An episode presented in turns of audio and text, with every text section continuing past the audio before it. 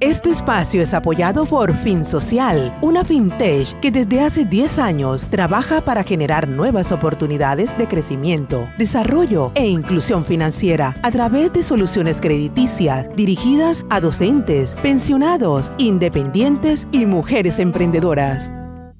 La República.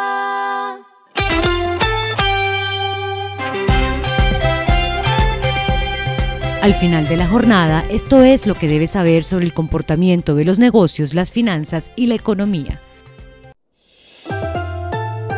Las movidas de hoy fueron.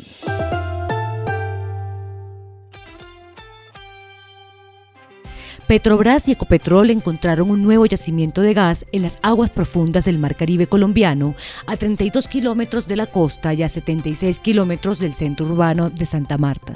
Se trata de una acumulación de gas en el pozo exploratorio denominado Chuba 1 en una lámina de agua de alrededor de 830 metros.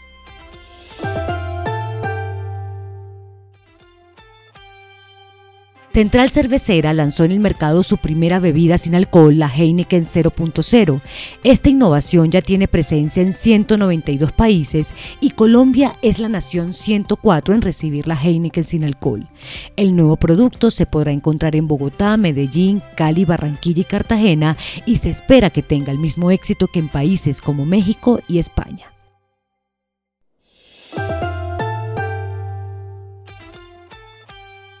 En el marco de la clausura de Colombia Move y Colombia Tex 2022, Tenis y la marca colombiana de Postobón presentaron la colección de ropa creada en homenaje al cóndor andino. Ambas compañías aportarán recursos para el mejoramiento de la infraestructura educativa a los que asisten 100 niños de la comunidad Kogi.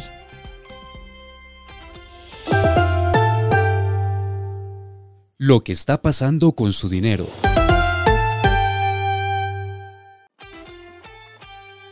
La superfinanciera informó hoy que la tasa de usura será de 33,32%, el nivel más alto de los últimos cinco años, retornando a las cifras que se registraron en 2017. Este dato avanzó 140 puntos básicos si se compara con la tasa de julio, que estaba en 31,92%. Como la usura es el interés máximo que una entidad financiera puede cobrar a sus clientes por un crédito de consumo o un crédito ordinario, esto quiere decir que para el próximo mes sus compras con tarjetas de crédito le saldrán más caras.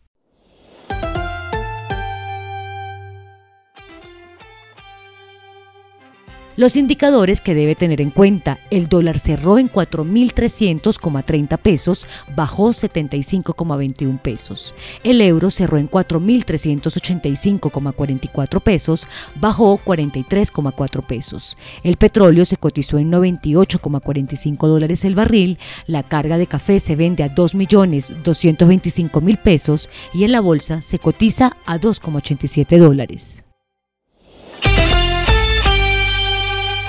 Lo clave en el día.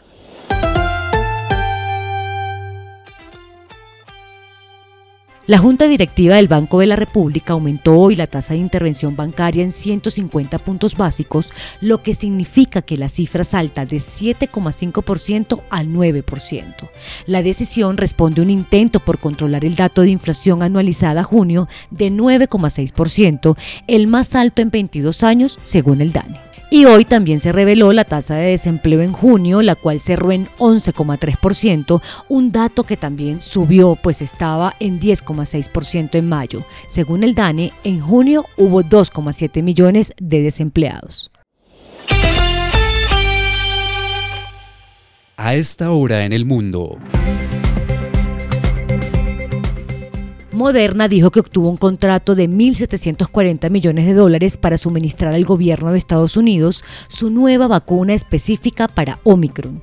El acuerdo es por 66 millones de dosis de un nuevo refuerzo que incluye la vacuna existente, así como componentes dirigidos a las subvariantes Omicron del virus COVID-19.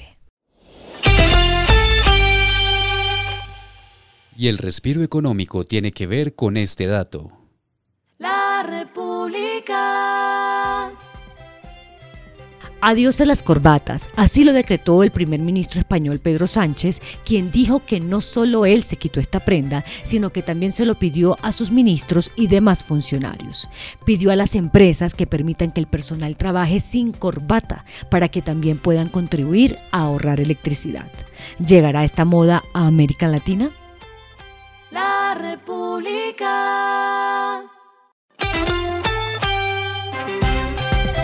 Y finalizamos con el editorial de mañana, La tragicomedia sin fin de Argentina.